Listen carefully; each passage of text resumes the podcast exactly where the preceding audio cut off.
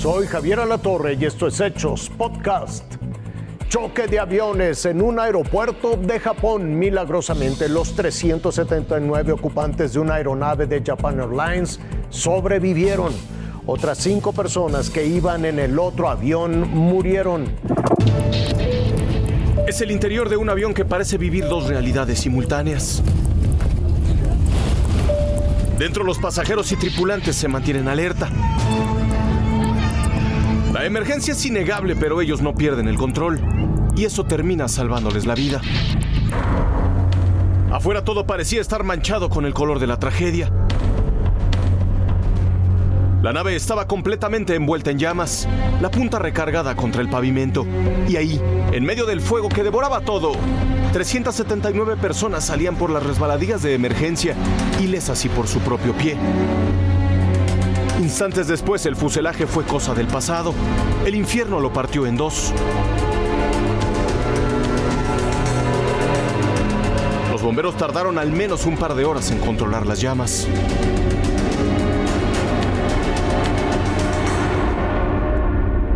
El avión había aterrizado sin ningún tipo de percance en el aeropuerto de Tokio, pero antes de detenerse por completo se estrelló contra otro que estaba por despegar.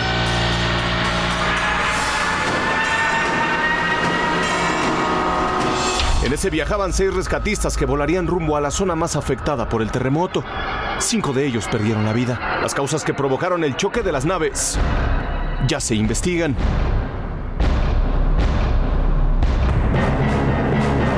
Raciel Cruz Salazar. Fuerza Informativa Azteca. Policías se enfrentan con extorsionadores en un mercado de la Ciudad de México.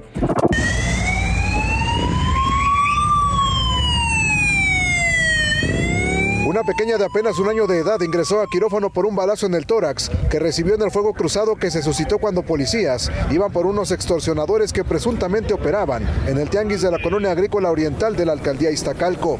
Primero fue llevada al Hospital Pediátrico de Tacubaya y posteriormente al Instituto Nacional de Pediatría para continuar con su atención. Ya está en quirófano. Según no está su mamá, yo no estoy adentro. Ah. La verdad, sinceramente, ella nomás nos dijo eso, que no, yo estoy tratando de comunicarme, pero De esa refriega también resultó lesionada la abuelita de la pequeña, quien presenta heridas de bala en el tórax y pelvis.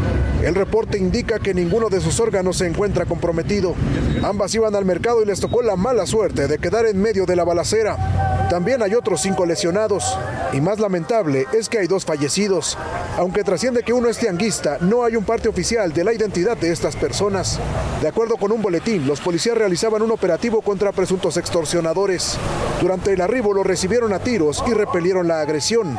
Por los hechos hay 10 detenidos, entre ellos un presunto policía preventivo y seis armas aseguradas. Líderes de comerciantes reconocen haber sido víctimas de extorsión y aseguran que varios de los detenidos no son delincuentes. Son comerciantes, tengo como comprobarlo con sus credenciales, de sus giros, a lo que se dedican y todo. El Ministerio Público de la Fiscalía Capitalina ya indaga los hechos. Ricardo Torres, Fuerza Informativa Azteca. Buscan a los migrantes desaparecidos en Tamaulipas.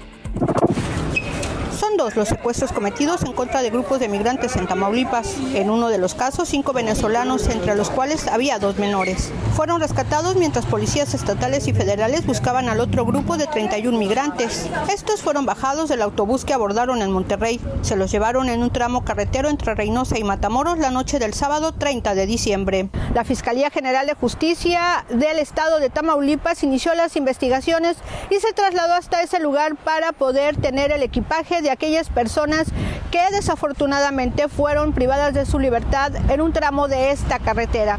Se sabe que entre las víctimas hay también personas de Venezuela y al menos cuatro colombianos que confirmó el presidente del país sudamericano a través de sus redes sociales. En tanto, otros cinco pasajeros que viajaban en ese autobús de donde secuestraron a los migrantes permanecen bajo custodia, pues son los únicos testigos del crimen cometido. Rosy Pereda, Fuerza Informativa Azteca.